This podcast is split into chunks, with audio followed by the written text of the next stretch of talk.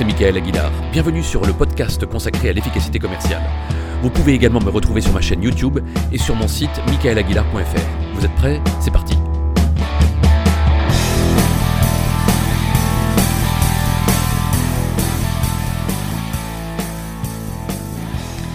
Il y a quelques mois, j'ai posté un billet sur LinkedIn qui a rencontré un succès inattendu puisqu'il a totalisé plus d'un million de vues je racontais que j'avais besoin de réaliser des travaux dans ma maison et que j'avais rencontré trois vendeurs. Les deux premiers vendeurs représentaient une entreprise générale de travaux. Bien habillés, belles plaquettes, beau discours et maîtrise manifeste des techniques de vente. Et pourtant, j'ai signé avec un troisième acteur, un entrepreneur habillé en tenue de chantier, chaussures de sécurité couvertes de plâtre, il est arrivé en retard avec un Renault Trafic assez sale, ne posant pas beaucoup de questions, l'air bougon, une caricature d'artisan avec un langage technique ne se mettant pas du tout à mon niveau. Alors pourquoi est-ce que j'ai signé avec lui alors même qu'il était plus cher que les deux premiers? Parce qu'il a su me donner confiance. Dans la conversation, il m'a dit à un moment Écoutez, je ne sais pas bien parler, je suis pas un bon vendeur, mais je fais du très bon boulot. Je ne vais pas vous dire de me croire sur parole.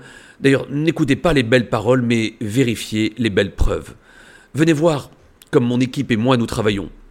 Venez dans mon bureau, je vous ouvre mes comptes et je vous emmène sur n'importe quel chantier et vous pourrez appeler n'importe lequel de mes clients pour leur demander ce qu'ils pensent de mon travail. Pas de blabla. Pas de technique de vente qui suscite la méfiance. D'ailleurs, le principe d'une technique de vente efficace, c'est qu'elle soit invisible. Si votre client la repère, vous êtes aussitôt disqualifié. Car les gens se méfient des discours commerciaux. Ils savent que les vendeurs sont payés pour vendre et sont même souvent rémunérés sur le chiffre d'affaires réalisé. Donc, ils se méfient du discours commercial. Et ils ont raison, le plus souvent. C'est pourquoi le sujet le plus important en matière commerciale, c'est celui de la confiance.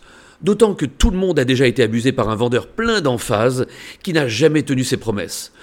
Tout le monde a déjà acheté un produit attiré par une publicité faisant miroiter des résultats qui n'ont pas été au rendez-vous.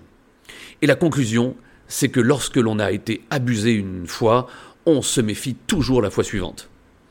Au chapitre des professions qui inspirent le moins confiance, un certain nombre de fonctions commerciales, telles les agents d'assurance ou les agents immobiliers ou les, les vendeurs de voitures, sont toujours dans les profondeurs du classement.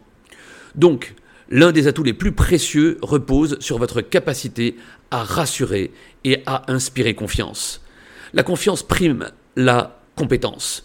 Un vendeur qui dit qu'il est bon et que ses produits sont excellents n'est pas crédible car on sait qu'il est payé pour vendre. Un vendeur qui dit je vous ouvre mes comptes, vous appelez n'importe lequel de mes clients au hasard est 100 fois plus crédible. Je vais vous donner un conseil pour augmenter considérablement votre pouvoir d'influence. Lorsque je donne une conférence et que mon client me demande de me présenter, je ne le fais jamais, car si c'est moi qui dis que j'ai telle ou telle qualité, que j'ai accompli tel exploit, reçu telle décoration ou récompense, cela passe pour de la vanité et de la prétention boursouflée, et c'est insupportable aux oreilles du public. Alors que les mêmes mots, exactement les mêmes mots prononcés par l'organisateur de l'événement ou prononcés par un maître de cérémonie, eh bien, ces louanges passeraient très bien. Morale de l'histoire, faites toujours en sorte que ce soit vos clients ou les autres qui disent du bien de vous, mais jamais vous. À la limite, donnez des articles de presse qui vous valorisent, envoyez un lien vers un site d'avis consommateurs, des vidéos de témoignages clients, mais surtout débrouillez-vous pour mettre toutes ces louanges dans la bouche de quelqu'un d'autre que vous. C'est ce que l'on appelle la preuve sociale, et c'est hyper puissant de faire témoigner des tiers.